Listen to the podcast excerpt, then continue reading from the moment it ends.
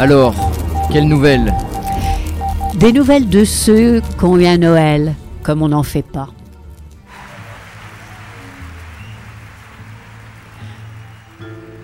Décembre, le 24, Harris Calder fêtera ses 40 ans. Et Maureen, son amie, veut organiser quelque chose de mémorable pour marquer ce jour.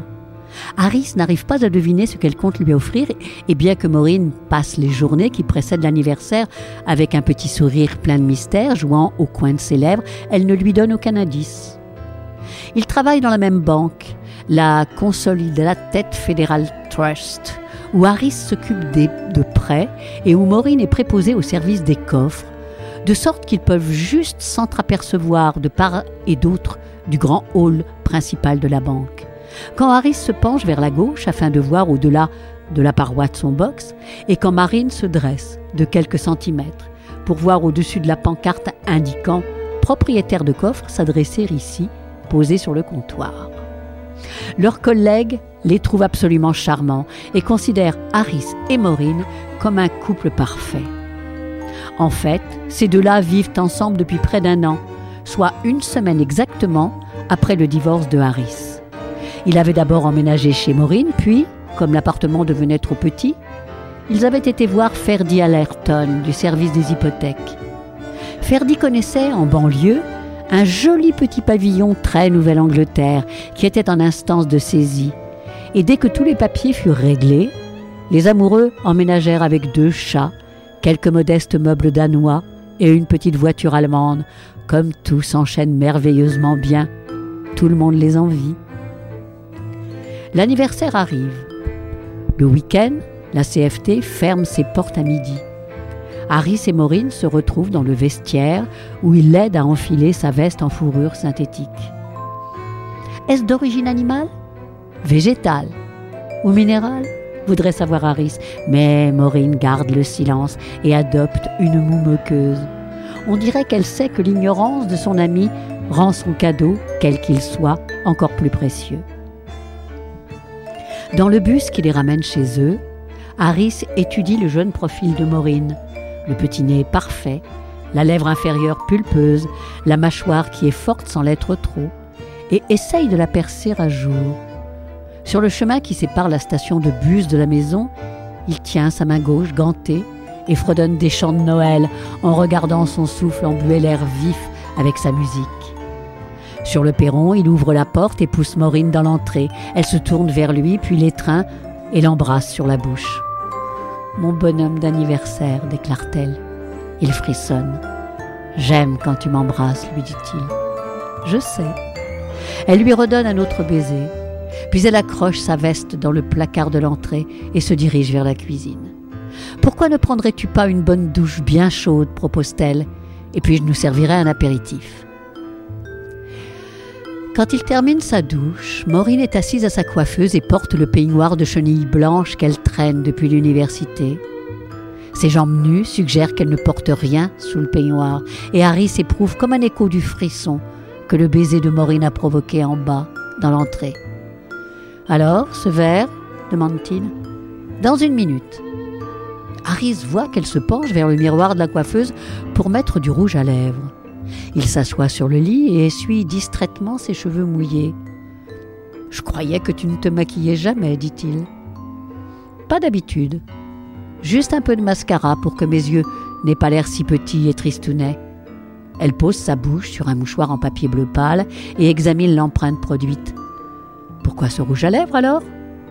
Elle secoue la tête. Cela fait partie de ta surprise, dit-elle, mais je ne sais quelle nuance prendre.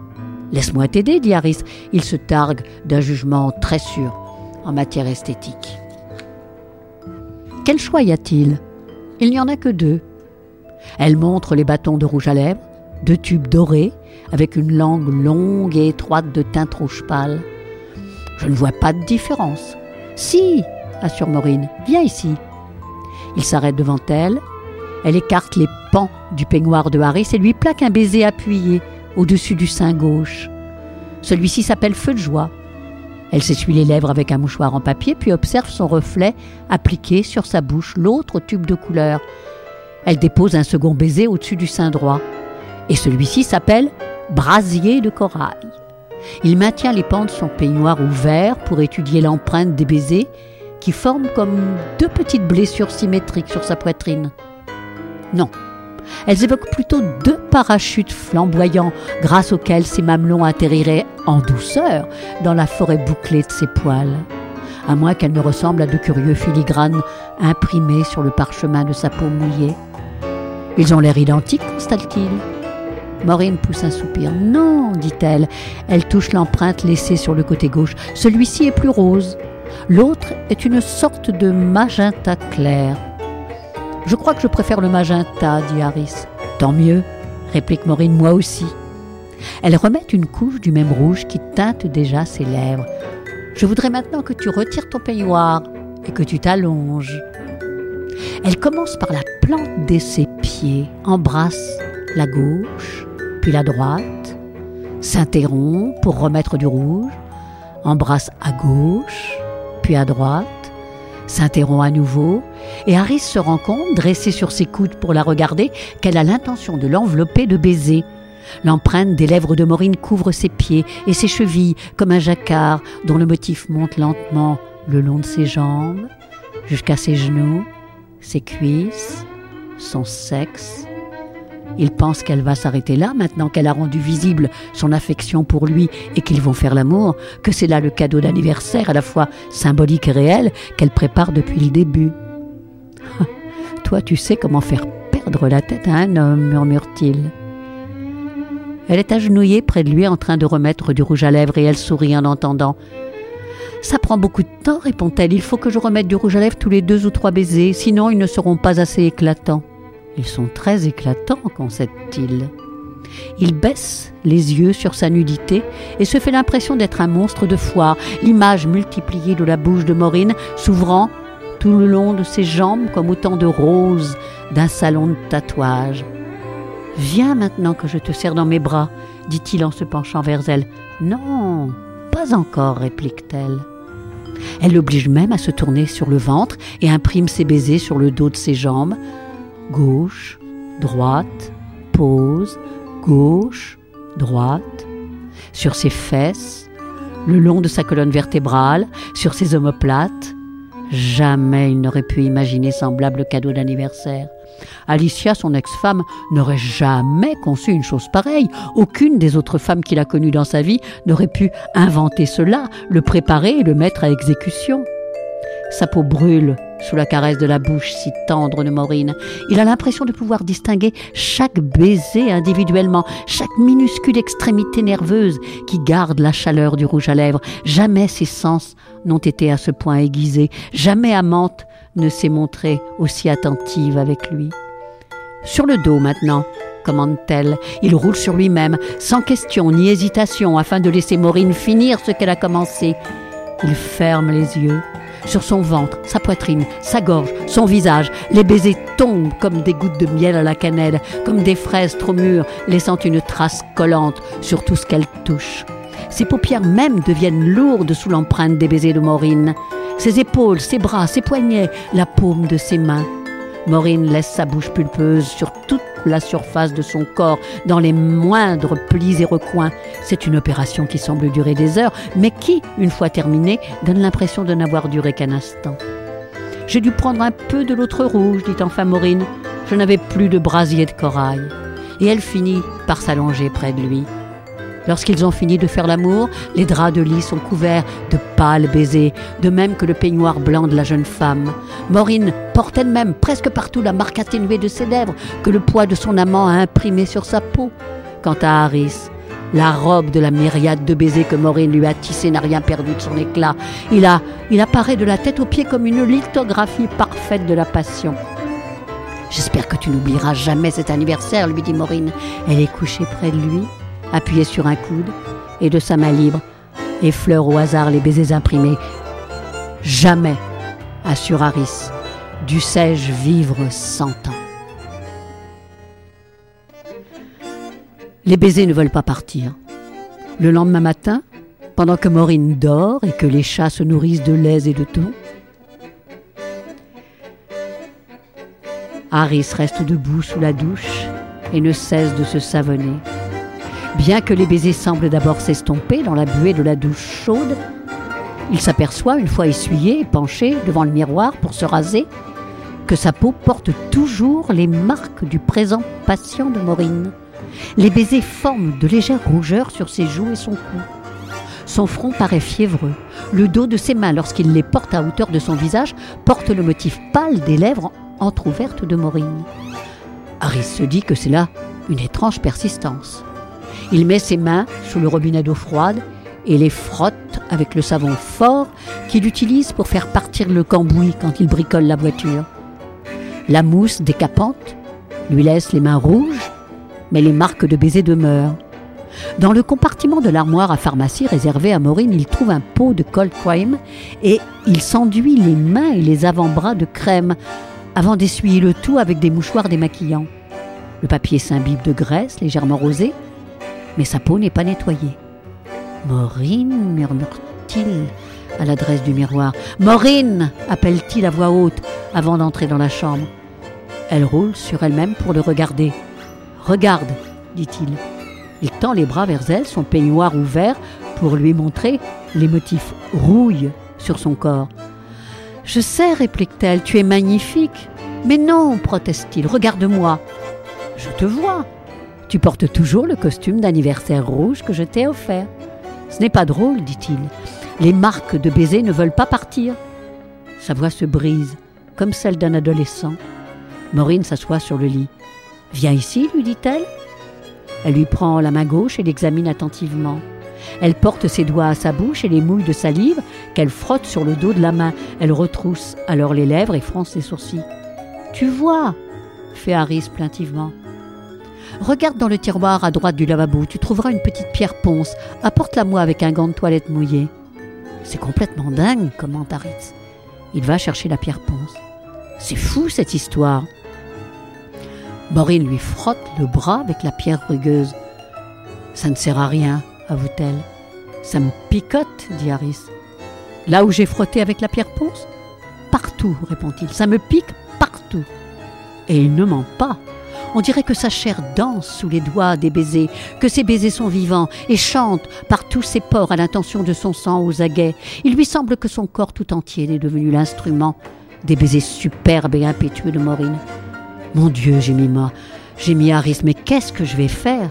Et il se laisse tomber avec désespoir sur le lit à côté de Maureen. Quoi qu'il fasse, quoi que Maureen puisse lui suggérer, les baisers demeurent entre Noël et le jour de l'an. Pendant que Maureen travaille à la CFT, Harris prend un congé pour rester chez lui avec les chats et s'attaquer à son problème. Il essaye tout.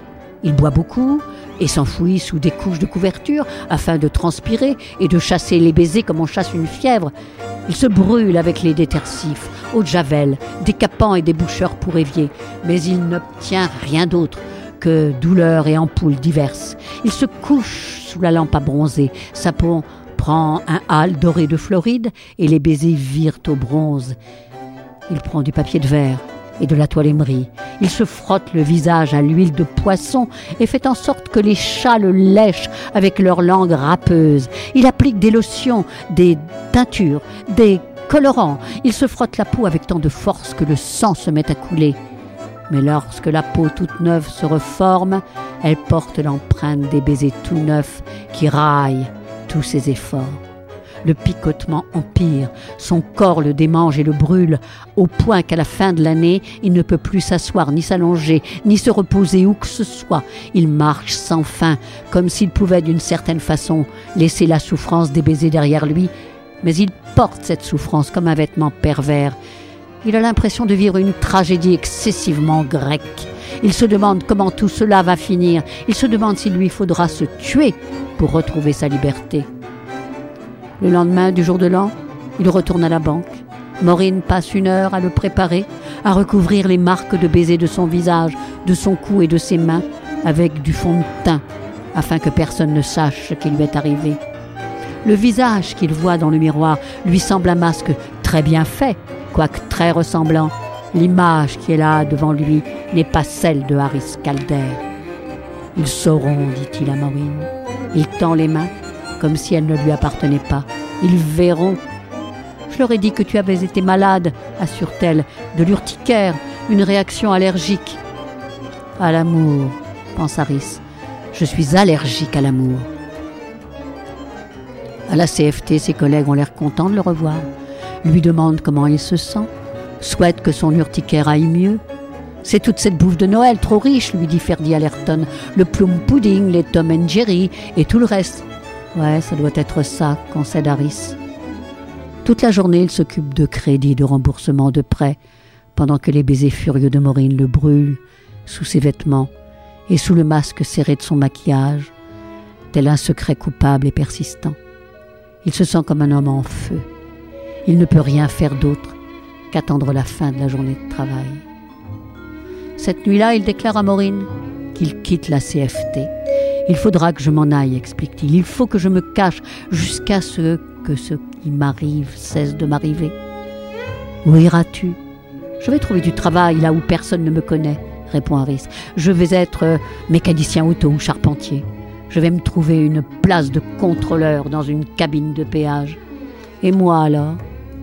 Elle prend Harris dans ses bras et le serre contre elle. Sur le corps de son amant, les baisers forment comme un millier de bouches qui s'ouvrent pour respirer dans l'étreinte de Maureen. Mais qu'est-ce que je vais faire toute seule? Je partirai demain pendant que tu seras à la banque, annonce Harris. Il se dégage doucement. Quand tu rentreras à la maison, je serai parti. Au bout de quelque temps, je ne te manquerai même plus. Reste, je t'en prie, murmure-t-elle. Je ne peux pas. Il reste toute la nuit couché sur le dos, les yeux perdus dans le ciel noir de la chambre. Maureen est allongée près de lui. Parfois elle dort, parfois elle s'éveille pour le supplier. Les larmes de la jeune femme sont fraîches sur le visage de Harris à côté de la fièvre de ses baisers. Il regrette que sa peau ne soit pas une chemise légère qu'il puisse retirer, plier et ranger dans le tiroir à côté de son pyjama. Juste avant l'aube, il sombre dans les rêves les plus fous. Lorsque le jour lui fait rouvrir les yeux, Maureen est partie travailler et il est temps pour lui de se lever pour faire ses bagages. L'indispensable se répète-t-il Il, n'emportera que l'indispensable.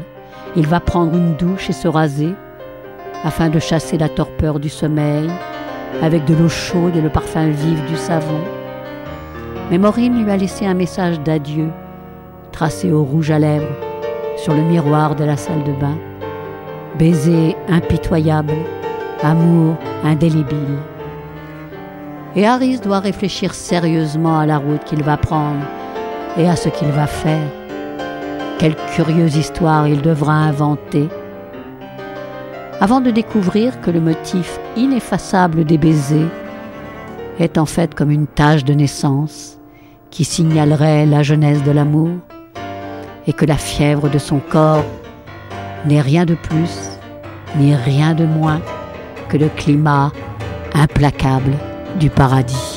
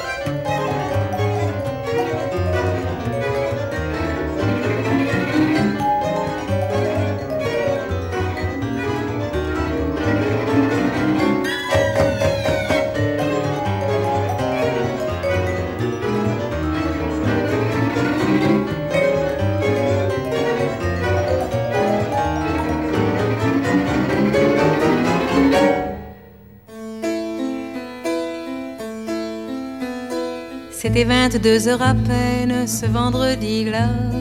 C'était veilleux de Noël et pour fêter ça, il s'en allait chez Madeleine près du pont de l'Allemagne. Elle aurait eu tant de peine qu'il ne vienne pas. Fêter Noël, fêter Noël, en smoking de velours vert, en col roulé blanc et le cœur en bandoulière marchant à pas lents. À pied il longe la scène tout en sifflotant. Puisqu'il allait chez Madeleine, il avait bien le temps. charmant Noël, charmant Noël. C'était 22 heures à peine ce vendredi-là. C'était veille de Noël, et pour fêter ça, elle s'en allait chez Jean-Pierre près du pont de l'Allemagne. Il aurait eu tant de peine qu'elle ne vienne pas. Fêter Noël, fêter Noël, bottes noires souveraines et gantées de blanc. Elle allait pour dire je t'aime tout en chantonnant à pied le long à la Seine, marchant d'un pas lent. Puisqu'elle allait chez Jean-Pierre, elle avait bien le temps.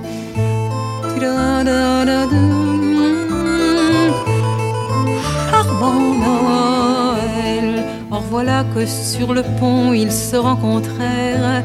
C'est de là qui s'en venait d'un chemin contraire. Lorsqu'il la vit si belle des bottes aux gants, il se sentit infidèle jusqu'au bout des dents. Elle aima son smoking vert, son col roulé blanc, et frissonna dans l'hiver en lui souriant. Bonsoir, je vais chez Jean-Pierre près du pont de l'Allemand. Bonsoir, j'allais chez Madeleine, c'est juste à deux pas. Et ils allèrent chez Eugène pour y fêter ça. Sous le sapin de lumière, quand il l'embrassa, heureuse elle se fit légère au creux de son bras. Au petit jour, ils s'aimèrent près d'un feu de bois. Joyeux Noël, joyeux Noël. Mais après une semaine, ce vendredi-là, veille de l'année nouvelle, tout recommença. Il se rendit chez Madeleine, l'air un peu sournois. Elle se rendit chez Jean-Pierre, un peu tard ma foi, bien sûr, il y eut des scènes près du pont de l'Allemagne. Qu'est-ce que ça pouvait leur faire à ces amants-là? Eux qui avaient un Noël comme on n'en fait pas. Mais il est bien doux quand même de rentrer chez soi. Après Noël, joyeux Noël. Eh bien, je ne sais pas si vous souhaitez un Noël comme celui qu'a imaginé Robley Wilson dans cette nouvelle intitulée Baiser impitoyable.